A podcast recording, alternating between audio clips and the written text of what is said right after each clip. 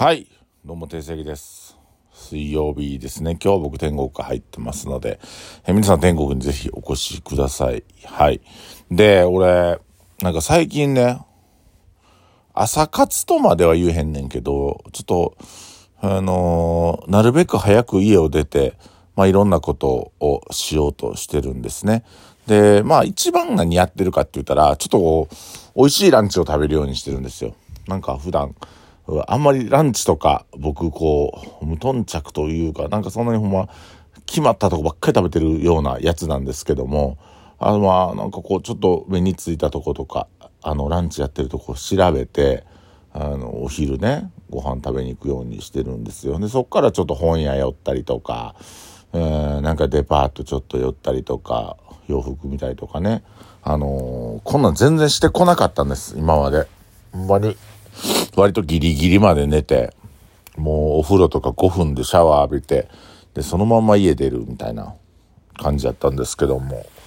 もう店もちょっと早く行くようにしてて、まあ、あのーま僕特に仕込みとかみんなやってくれてるんでないんですけど、もうちょっと早いってね、あこまごましたことやったり、あ、まあ掃除やってるな。掃除最近ようやってますね、掃除。なんか他のね、スタッフができないところ掃除したりしております。で、こう、あのーまあ朝活というほど朝ではないんですよ。昼過ぎね。僕なんか11時前に起きて、で、大体なんか用事して、家の用事洗濯、洗濯機回したりとかして、で、まあ家出て、美味しいランチ、気になるとこ行ったりとか、今日はあれですよ。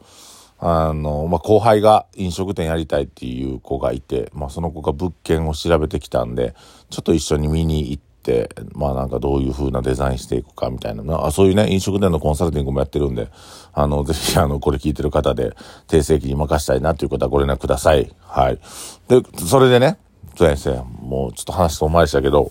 で、今日、まあちょっとこう、自分でもここ数日疲れが溜まってるなっていう感じがあったので、まあ寝れてないとか、まああったんですね。珍しくこう、ずっと寝れてなくて、寝れてないっていうかこう、忙しいから寝られへんのちゃうで、なんかシンプルに目が覚めて、こう、なんか熟睡できてないなっていう状態が続いたんで、ちょっと調べて、ヘッドスパに行ってみたんですよ。で、あのー本町の、めぐりてっていうヘッドスパで、これもうぜひおすすめなんで行ってほしいんですけど、今日60分コースで6800円のコース、そんな高ないなと思って、で、ヘッドスパ受けたんですけど、もうドライのヘッドスパでオイルとか使えへんから、もうほんまにむちゃくちゃ揉みほぐしてくれるんですけど、で、これ多分ね、揉みほぐしたデトックスなんでしょうね。今日、頭にその、施術が終わって、頭にね、いっぱいニキビできてるんですよ。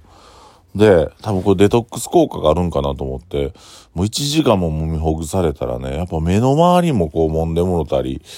あれヘッドスパー気持ちよかったな。1時間たっぷりしてもらいました。で、あのーオイルでハンドマッサージというか、手のマッサージもついて、6800円は安いなと思って、これちょっと、うーん、月1回ぐらいは行きたいなと思いますね。僕足つぼも好きなんですけど、あの結構回復度で言うと、このヘッドスパって結構回復した感じになりましたね。うん。その前ちょっとお風呂入ってたりして、まあちょっとこう、血行が良くなってる状態で受けたっていうのもあるのかもしれないですけど、ヘッドスパ結構良かったなっていう話をしたくて、朝活の話をしたんですけども。はい。ということで今日は、えー、テーマは何かというとね、まあ何かテーマっていうか、あのーちょっと韓国料理のコースを食べたんですね。コースの韓国料理食べに行ったんですよ。昨日か。月曜日の晩に。まあちょっと会食を、お、あの、お誘いいただいて行ってきたんですけども。まああのもう全員社長さんで。で、まあ僕が一番ペイペイですよ。もう大きな会社の社長さんと、まあ、もう上場してるような飲食店50店舗とかやってる人とかも、ととかといはって。で、まあ、その、ごご一緒にね、ご飯、まあ、その方々とはまあ、ちょこちょこご飯行かしてもうたりとか、僕の店にも来ていただいてる、まあ、社長さんなんですけど、ほんまになんか楽しい時間を過ごさせていただいたのと、あのーそうですね、なんかこう、やっぱこう、会社のレベルが上がれば上がるほど、問題点が多くなるっていう、問題点が、こう抱える問題っていうのが違ってくるなと思って、本当僕なんか、ようわからんような話、えー、とかされてて、あ、僕ここら辺の話難しいなとか、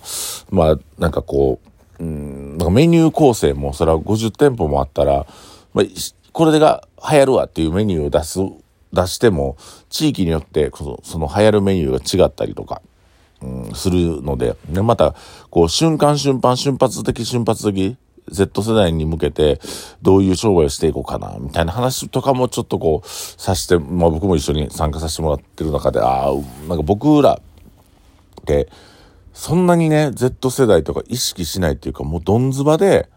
ど、な、どっちか言うたらもうやってる子らが Z 世代みたいなところがあるので、ちょっと上の子らやったりするので、まあ、感覚が近いんで、共感能力が高いんですよね。働いてるスタッフと、えー、お客さんとの間で。なんかそ、そこに対して僕の問題ないけど、まあ、僕も年いっていったらね、そういう共感能力みたいな若い世代と、まあ、合うのか合えへんのか、まあ、アルファ世代でまた出てくるんですよね。Z 世代の次にね。だからそういう子らと、まあ、言うたら、あのー、タイパ、タイムパフォーマンス、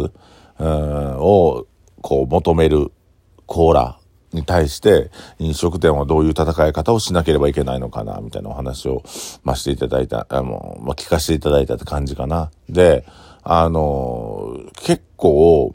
その、そういうね、上場されて50店舗もされてる飲食店の、ま、社長さんが、やっぱり、まあ、我々イノテンズの動きにすごく注目してて、むちゃくちゃ僕らの SNS を見てくださってるんですね。で、なんか、うん、本当に、こう、ぼ、僕はね、すまあ、すごい褒めていただいたんですよ。斬新なイベントやってたりとか、ほんまに面白いイベントで、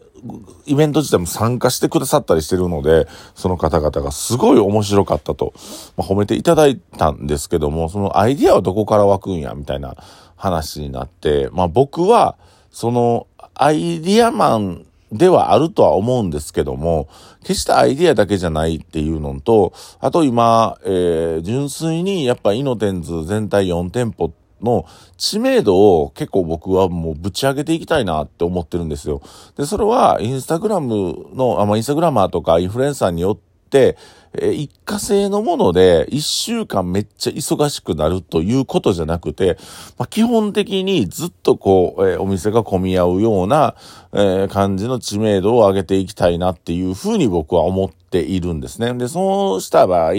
やっていくことって実は地道なことと、あとは、僕自身が考えるイベントの手数を増やしていくことかなっていうふうに思うんですよ。で、うんと、年齢層や、えっ、ー、と、このイベントに関してはこの年齢層、このイベントに関しては、まあ、男性の方、このイベントに関しては女性の方っていうふうに、ターゲットを絞って細かく、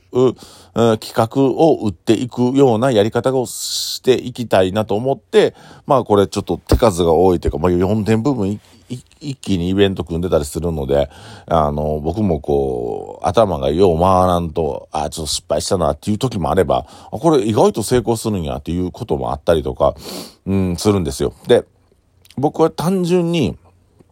やはりもっともっと認知を上げていきたいので、今までは、今までっていうかその、アフターコロナ直前まで、まあ、緊急事態宣言中っていうのは、うちに向けたイベント、ゲストバイトの方々も、やっぱ常連さんをブッキングしてたんですけど、やっぱ初心に戻って、あの、拡散してからいろいろ、こう、新しいお客さん、新規のお客さんを取り入れていかなあかんなっていう状況に僕はなったと思ってて、現状。あの、ほんまに天国をオープンした時のゲストバイトの、まあ、組み方を、まあ、今思い出してて、まあ本当に感度の硬い方やアパレルや他業種の方をブッキングして、まあ常連さんは常連さんで楽しんで来てもらいたいんですけども、やっぱ新規のお客さんに目を向けたようなイベントを今組んでいってる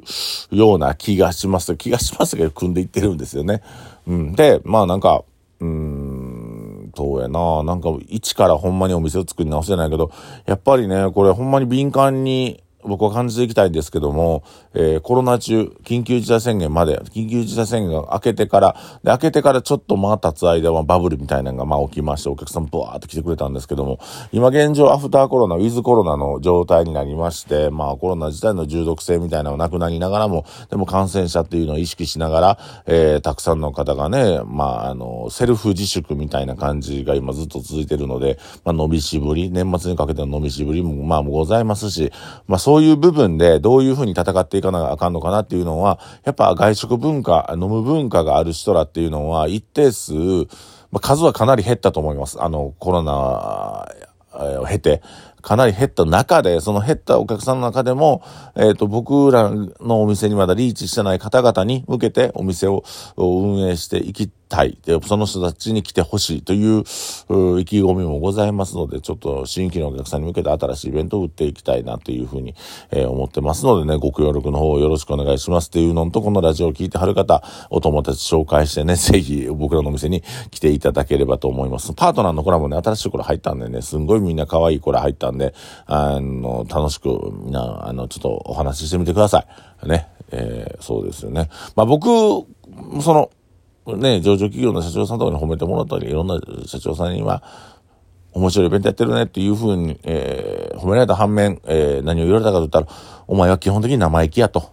言われました。えー、基本的に俺らは我慢してるだけで、えー、お前、ほんまに生意気やなっていう。まあ、これ、多分お客さんの中でもね、年配の方とか、僕に対して生意気やなと思ってる方いらっしゃると思うので、本当それは、えー、直したい、直していきたいと思います。ということで、えー、っと、受選教の周年が9日金曜日から始まります。あさってから始まりますので、ぜひそこも注目していただいて、このね、えー、受選教の1周年、ぜひ皆さん、来てください。もう毎日来てください。で、9日は、そのね、幕開けの日は、スナック純子開催しておりますので、ぜひ皆さん、えー、この3日間、あ、じゃあ、5日間開催するんですけども、5日間ぜひ来てください。では、訂正記をお送りしました。ありがとうございます。